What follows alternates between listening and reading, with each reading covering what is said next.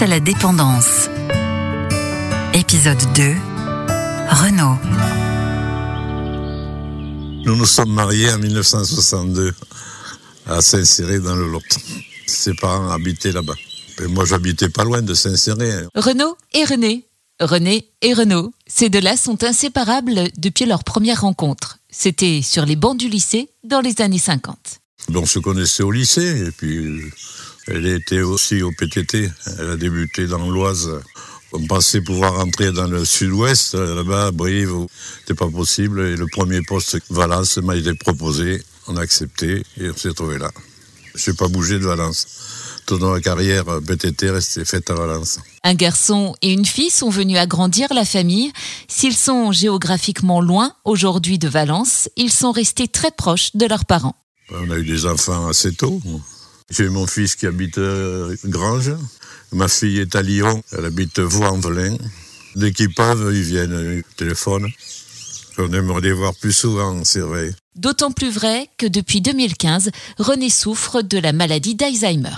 C'est une chose qui vous tombe dessus et vous savez pas trop pourquoi ni quoi faire au subi. Et après, bon, ça suivi son cours. Elle reconnaît encore les gens certains événements, elles s'en rappellent, mais c'est surtout le côté mémoire et motricité aussi. C'est comme ça et bon, on vit avec et voilà. Il faut prendre ce qui vient. Hein. Prendre la vie comme elle vient, mais aussi réinventer le quotidien, c'est ce qu'a fait Renaud pour René ces dernières années pour faire face à la maladie. Elle a bousculé toutes nos habitudes. Le matin, il y a la, une aide-soignante qui vient faire sa toilette. Et moi, après, je l'amène en voiture. Elle va deux jours par semaine à un accueil de jour, le mardi et le vendredi. Elle les s'occupe, elle chante, des jeux, je pense. Ça me détend un petit peu. Bon, j'ai mes courses, et puis je peux m'absenter un peu, voilà. J'ai pris mes petites habitudes de vieux bébé, voilà. Des habitudes qui rythment le quotidien du couple, avec parfois des instants, Renaud le reconnaît, un peu plus compliqués que d'autres. Bien sûr, il vaut mieux pas craquer, mais bon, il y a des réactions, des fois qu'on maîtrise pas.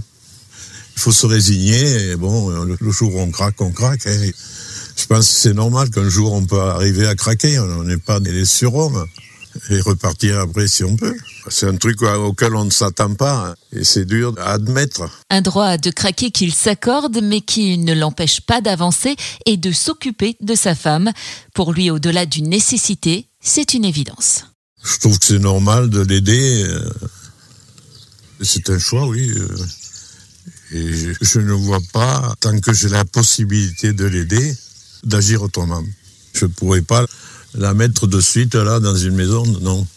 Tant que je peux, elle sera à la maison. Une promesse tenue par Renaud qui est resté aux côtés de René jusqu'au dernier instant, car depuis l'enregistrement de cette interview, René nous a quittés.